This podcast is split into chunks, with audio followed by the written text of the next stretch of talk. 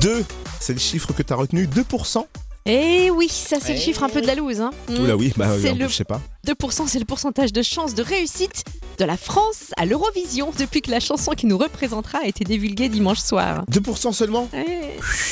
Pas Bah, du coup, gagné. ça se demandait s'il vaudrait mieux pas faire l'Eurovision missionnaire, sécher au lieu de se dessécher à l'annonce du résultat. Ah, quoi. tu vas un peu fort quand même, Cynthia. Ah non, non, non, non. Tu sais ce qui est fort dans l'histoire Dis-moi.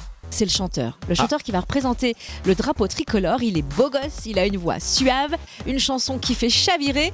Et en plus, il a un père très drôle. Bref, pour qui ne le saurait pas, c'est Tom Leb. C'est le fils du comique Michel Leb, Mmh. donc on écoute un extrait si tu veux. You, you are the best in me.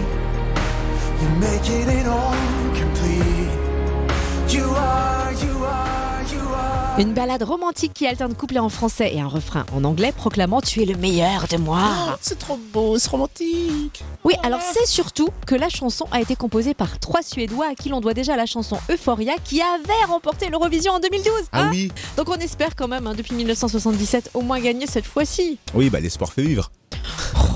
Bon, rendez-vous le 16 mai à Rotterdam pour le concours européen de la chanson et on aura la chute de l'histoire. La chute tout court surtout. Chut